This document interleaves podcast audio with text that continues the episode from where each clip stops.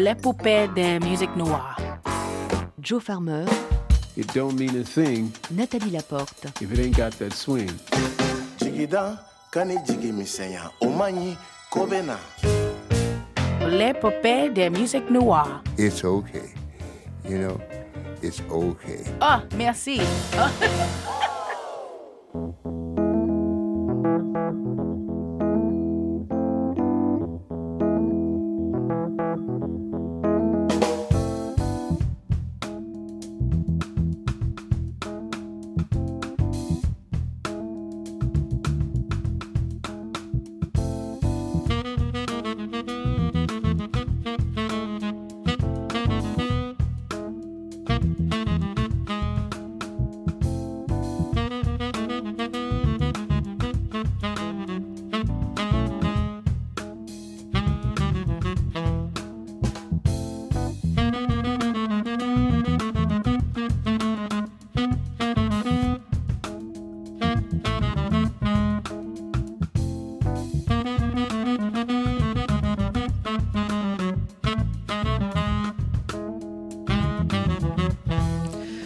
musicien que nous allons vous présenter aujourd'hui est un saxophoniste de grand talent dont nous suivons l'évolution depuis facilement 30 ans.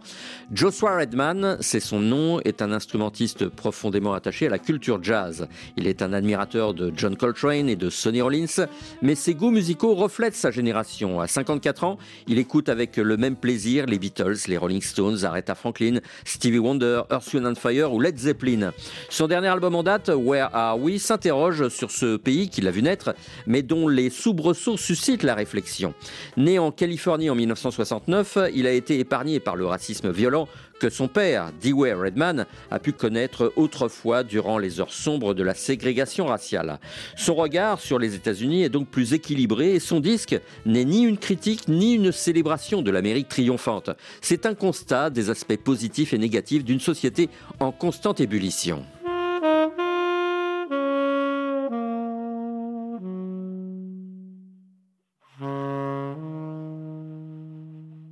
Know, I would say it's a little bit of both. I mean, I hesitate to use the word criticism. Je dirais que ce disque représente les deux aspects que vous venez d'évoquer. Je n'aime pas le mot critique. Je pense que cet album est une interrogation sur un pays pétri de contradictions. Je suis né aux États-Unis, ma vie entière s'est déroulée outre-Atlantique. Pour autant, je ne suis pas un patriote. Je dis juste que je ne m'imagine pas vivre ailleurs. Il y a tant de diversité et de liberté aux États-Unis, en tout cas pour certains. La musique américaine m'enthousiasme énormément. L'idéal américain est une notion qui me convient. Mon seul problème, c'est le rêve américain, qui est une incongruité au regard de notre histoire et de la réalité des temps présents. Par conséquent, dans ce disque, nous essayons de refléter tous ces aspects antagonistes. Play with that a little bit and try to explore that.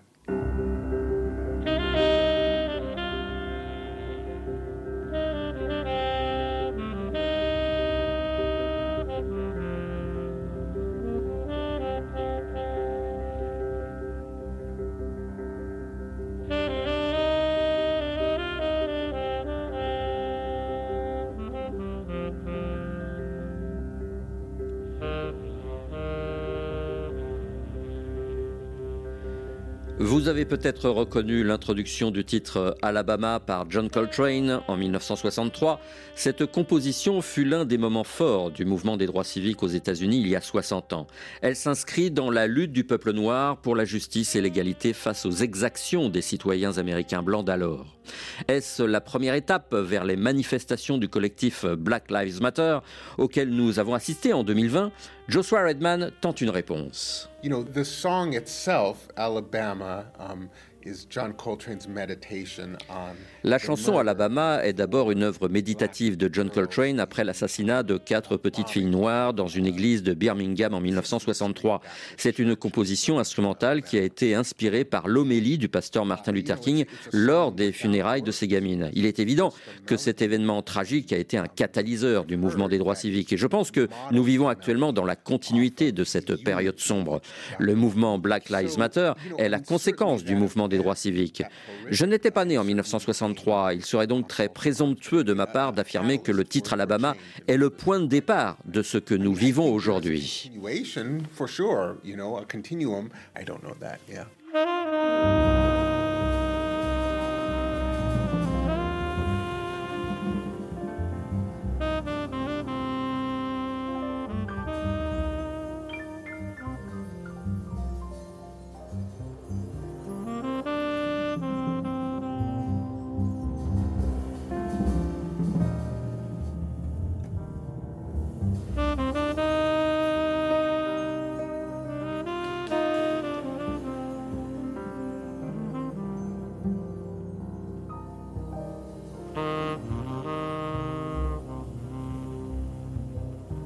Comme vous l'entendez, Joshua Redman a adapté Alabama de John Coltrane sur son dernier album. Avait-il à l'esprit l'Amérique raciste des années 60, celle de Donald Trump des années 2020 Son propos n'est pas aussi tranché. Je ne pensais à rien en interprétant ce titre. J'essayais juste d'être le plus honnête, intègre, créatif, engagé et passionné possible. Cela dit, nous avons beaucoup avancé depuis cette époque. Black Lives Matter a eu un impact si puissant que les autorités ont réagi tout aussi puissamment. Ce type de confrontation, certes, n'a pas changé depuis les années 60, mais en disant cela, je ne veux surtout pas minimiser les évolutions positives de notre société. Si je compare ma vie à celle de mon père, si je me réfère à son quotidien, aux interdictions auxquelles il était confronté, aux endroits qu'il ne pouvait pas fréquenter parce qu'il était noir, à cette discrimination qu'il devait supporter, je me dis que ma vie est beaucoup plus simple et que beaucoup de progrès ont eu lieu en un demi-siècle. Certes, le disque débute avec la chanson After Minneapolis, qui est ma réaction à l'assassinat de George Floyd, et s'achève avec Alabama de John Coltrane. Je ne peux donc pas nier le fait que mon inspiration a été guidée par tous ces événements tragiques. Je veux juste dire qu'il y a encore des combats à mener, même si la société américaine ne cesse de s'améliorer. So it is something that, that I was conscious of, and, and uh, much has been gained and much remains to be fought for.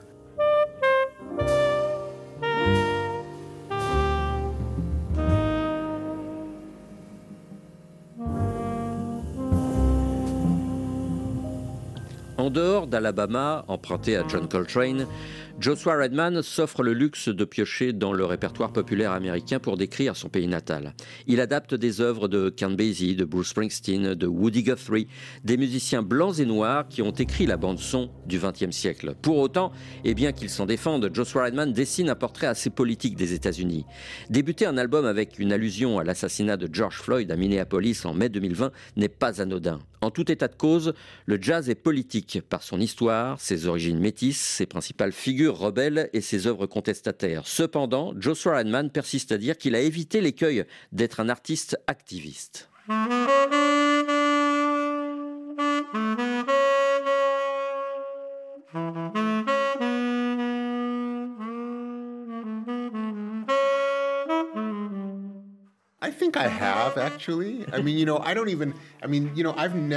Je pense que j'ai réussi à être apolitique. En dehors de After Minneapolis, je n'ai jamais composé de titre politique.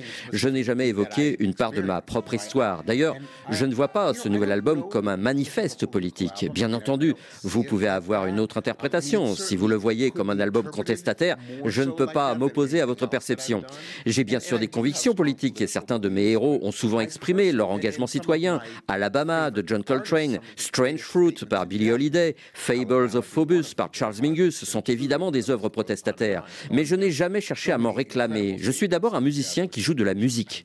Je ne veux pas que mon expressivité aille au-delà de ça. Alors oui, ce nouveau disque est peut-être une exception, mais je le répète, je me pose d'abord des questions. J'essaie de montrer les États-Unis sous différents angles, en juxtaposant plusieurs époques. Je ne fais pas de déclaration politique tonitruante dans ce disque. Like making a really declarative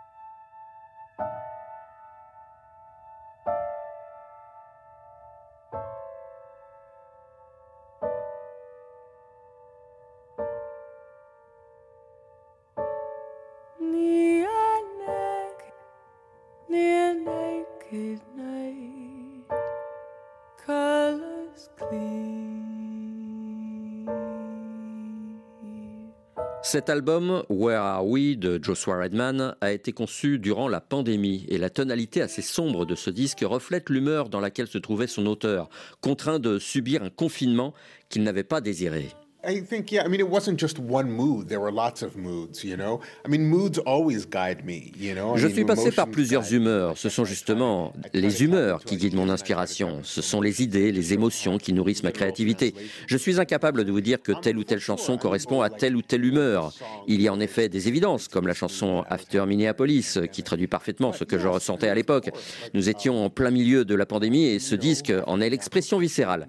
C'est à ce moment-là que j'ai commencé à travailler avec la chanteuse Gabrielle Cavassa. Je ne la connaissais pas personnellement, mais à distance, nous avons fait connaissance et nous avons commencé à élaborer cet album. On s'envoyait des SMS à longueur de journée et nous avons lié amitié. En temps normal, je n'aurais jamais conçu un album de cette manière. J'aurais fait appel à des musiciens que je connais parfaitement. Nous avancions donc ensemble en étant isolés chacun de notre côté. L'humeur de cet album, tout comme son processus de fabrication, ont été une aventure unique qui reflète bien l'époque que nous vivons. Um, yeah, there it was a very, you know, I think both in the moods, but also just in the process of the album, it was very unique to its time.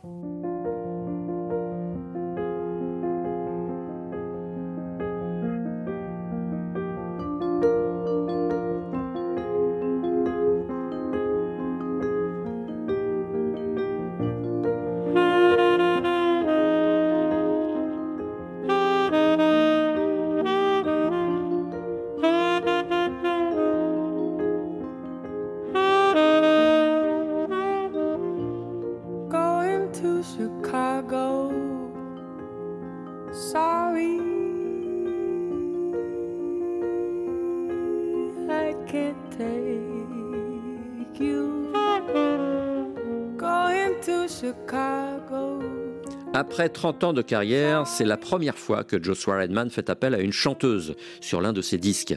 Gabrielle Cavassa n'est pas encore une immense célébrité, mais son timbre de voix devrait faire sensation dans les années à venir. It's probably true that some people are hearing her on this album and had never heard her before, but I Il est évident que beaucoup de gens vont la her. découvrir sur cet album. Pour autant, je ne peux pas dire que je suis celui qui la présente au monde entier. Elle est une chanteuse reconnue depuis déjà dix ans. Elle a gagné le prix Sarah Vaughan de meilleure vocaliste jazz il y a quelques années. Elle a une carrière plutôt florissante. Je trouve sa voix très intéressante. Elle fait partie d'une génération qui nous surprend aujourd'hui. Je pense à des gens comme Cécile McLaurin-Salvant, Samara Joy, Jazz Horn, Gretchen Parlato et tant d'autres. Il y a beaucoup de jeunes chanteuses talentueuses ces jours-ci. Il y a dans la voix de Gabrielle une vulnérabilité et une intimité sensuelle que j'aime beaucoup. Son phrasé m'inspire beaucoup. J'ai toujours envie d'en entendre davantage avec elle.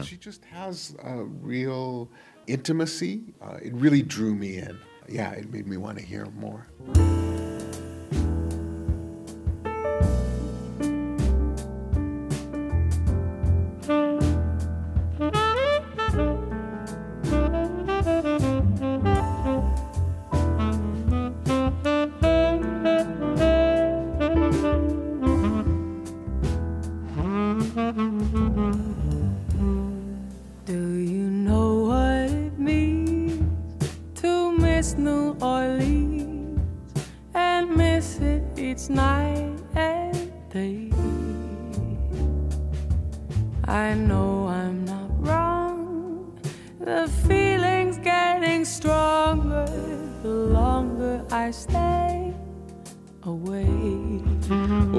Années, Joshua Redman a affiné son jeu au saxophone. Peut-être a-t-il désormais besoin d'une voix pour atteindre l'émotion ultime que recherche tout musicien. Absolutely, but I think every vocalist can express Tout à fait, mais de toute façon, toutes les chanteuses que j'écoute peuvent exprimer beaucoup plus d'émotions que je ne le peux au saxophone.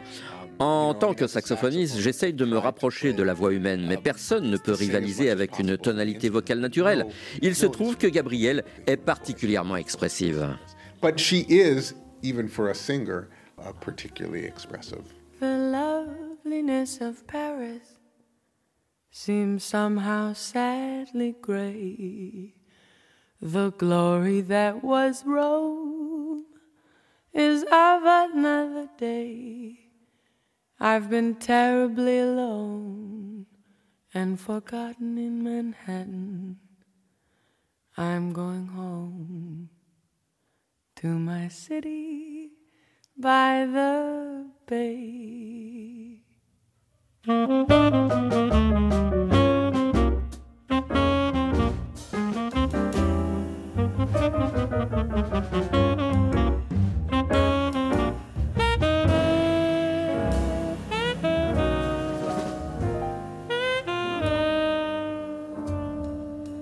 Évidemment, quand un jazzman invite une chanteuse, l'imagerie d'antan ressurgit. On pense à Ella Fitzgerald, Billie Holiday, Sarah Vaughan ou Nina Simone devant de grands orchestres. Mais Joshua Redman n'avait pas cela à l'esprit. Not really. I mean, of course, those are the greats, you know. So um, Pas and, you vraiment. know, Certes, les chanteuses que vous mentionnez sont des références, elles entrent dans mon panthéon personnel. Cela dit, je ne me disais pas je vais imiter Lester Young face à Billie Holiday. Je dois vivre dans l'instant présent et exprimer ce que je ressens aujourd'hui. Bien sûr, nous nous reposons sur nos aînés, mais nous devons traduire en musique notre propre vécu, notre propre expérience.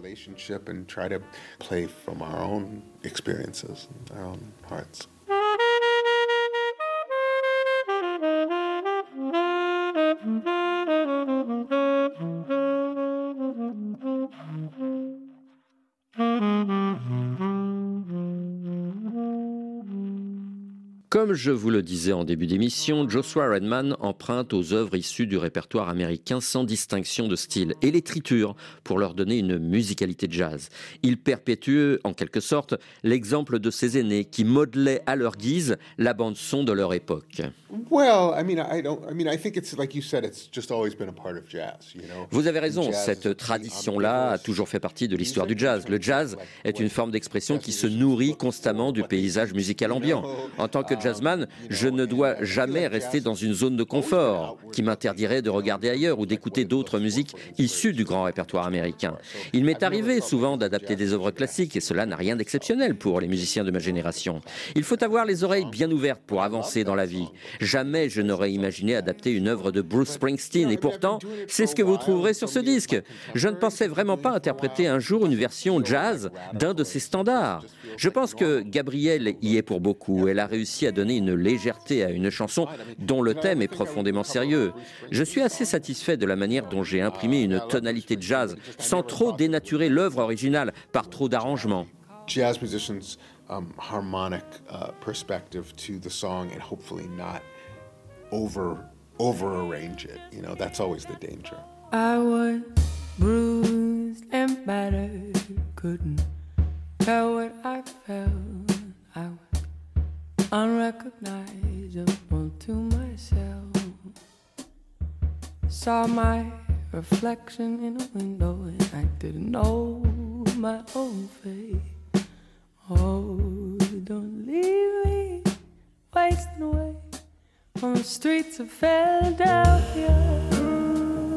Vous avez peut-être reconnu Streets of Philadelphia, immortalisé par l'illustre Bruce Springsteen en 1993 et réinventé en 2023 par Gabriel Cavassa et Joshua Redman. Notre saxophoniste dissimule-t-il une adulation pour celui qu'on appelle le boss? Réponse de l'intéressé. I have the utmost respect for him.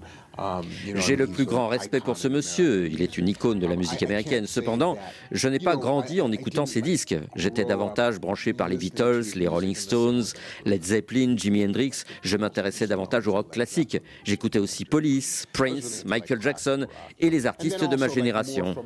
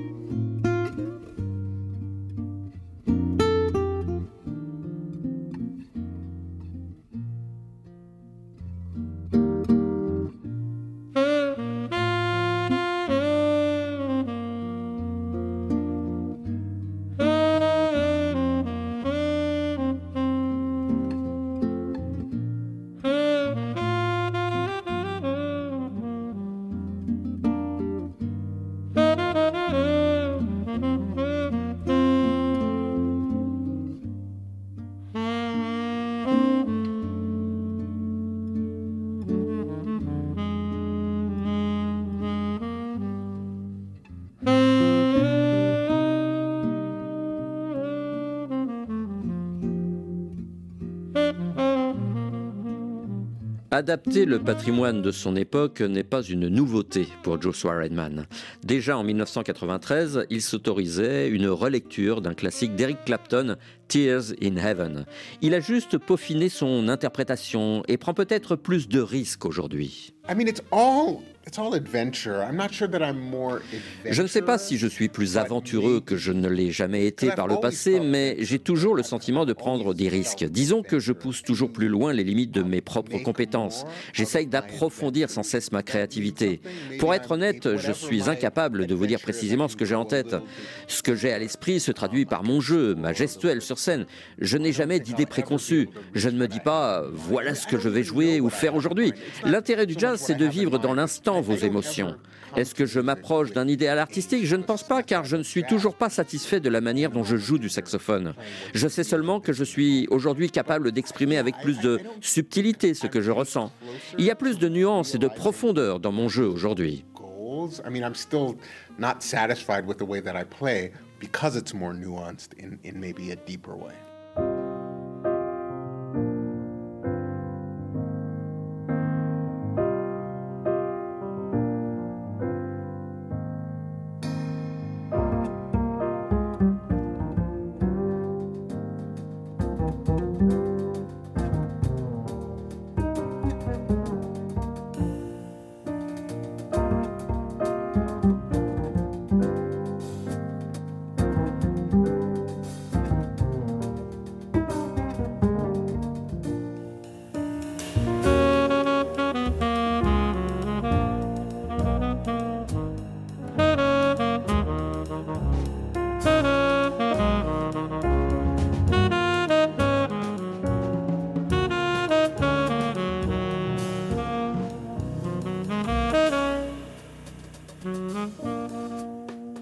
Converser à nouveau avec Joshua Redman fut pour nous aussi un voyage dans notre mémoire. La première fois que nous avions croisé la route de ce brillant saxophoniste, c'était à Paris en 1993, avant son concert dans le club La Villa à Saint-Germain-des-Prés. Il avait 23 ans et déjà nous impressionnait par son intrépide virtuosité. Lui a un souvenir beaucoup plus mitigé de ce premier séjour en France. I remember it was a very small club in a very, very nice hotel, but I didn't stay in the hotel. Je me Um, souviens avoir joué dans un tout petit club au milieu d'un hôtel de luxe dans lequel je n'ai pas séjourné malheureusement. C'était une période très particulière pour moi car j'avais d'autres préoccupations dans la tête. Je venais de déménager à New York et je me retrouvais là à Paris. J'étais à la fois excité de découvrir cette ville et un peu dépassé par les événements. Finalement, je me sentais seul dans cette capitale. Je vivais dans un appartement que m'avait réservé la maison de disques de l'époque, mais je ne connaissais personne. Je n'avais aucun repère culturel. Je ne savais même pas où aller manger, dans quelle épicerie faire ses courses, etc. Je me souviens seulement avoir acheté du fromage, beaucoup de fromage. Quant à ma prestation du soir, j'ai le souvenir d'avoir joué avec le batteur Aldo Romano, le pianiste Laurent de Wild et le contrebassiste Thomas Bramery. Ce fut très plaisant.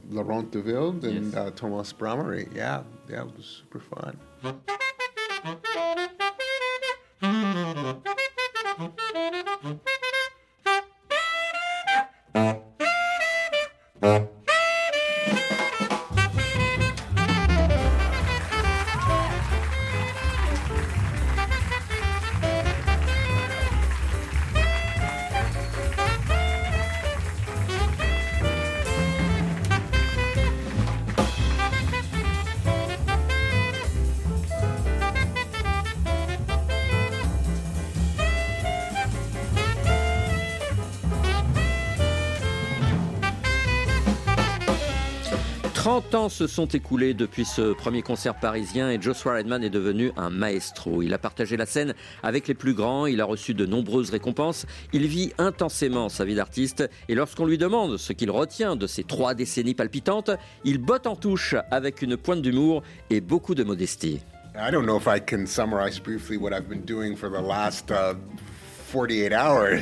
Je ne pourrais même pas vous résumer ce que j'ai fait dans les dernières 24 heures. Rien n'a vraiment changé dans ma vie depuis cette époque. Je suis juste un peu plus vieux, j'espère avoir acquis un peu de sagesse. Je suis juste heureux d'avoir une vie qui m'épanouit dans l'univers de la musique et être aux côtés des plus grands jazzmen du moment. blessed to have a life and a career in this music and to be able to play the greatest music in the world with the greatest musicians. And I just continue to try to surround myself with the greatest musicians.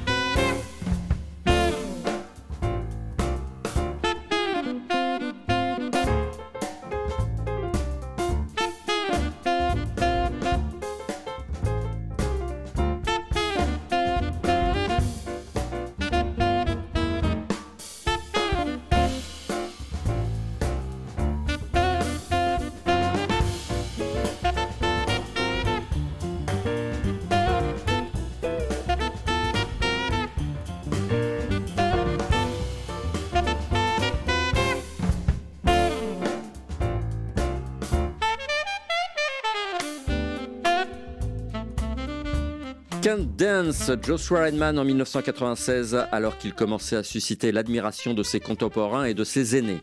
Quel chemin parcouru depuis cette époque et quelle humilité, car malgré les lauriers qu'on lui décerne continuellement, Joshua Redman reste un artiste accessible qui accepte de donner une interview alors que les répétitions pour son concert du soir ont pris deux heures de retard. C'est la marque des grands personnages dont on sait reconnaître la générosité et la disponibilité. Je vous rappelle que son dernier album intitulé Where Are We est disponible chez Blue Note Records et si vous nous écoutez depuis le continent nord-américain, vous pourrez l'applaudir début 2024 à Cleveland, Newark, Houston, Rochester, Toronto ou Milwaukee en janvier et février. Quelques rendez-vous à noter avant de se quitter. La chanteuse Nicole Slack Jones, dont la voix frissonnante vous fera chavirer, est actuellement en tournée dans les églises de France pour des célébrations gospel d'envergure. Vous pourrez par exemple l'applaudir bientôt à Vaison-la-Romaine, Valréas, Nyons, Annonay, Tonon-les-Bains et Paris le 17 décembre. Toutes les infos sur la soirée du gospel.com. La semaine prochaine, nous allons saluer la mémoire de Manu Dibango à l'occasion de ce qui aurait été son 90e anniversaire. Nous accueillerons donc quelques-uns de ses amis et partenaires de scène qui envisagent très sérieusement de faire vivre l'orchestre qui accompagna la destinée de ce grand saxophoniste, vibraphoniste, compositeur et arrangeur. Notez déjà un premier concert du Manu Dibango Orchestra à Londres le 10 février 2024 au fameux Ronnie Scott Club, salle de spectacle historique de la capitale britannique. Vous savez tout, passez une bonne semaine, on se retrouve dans 8 jours. Dans quelques instants, le journal.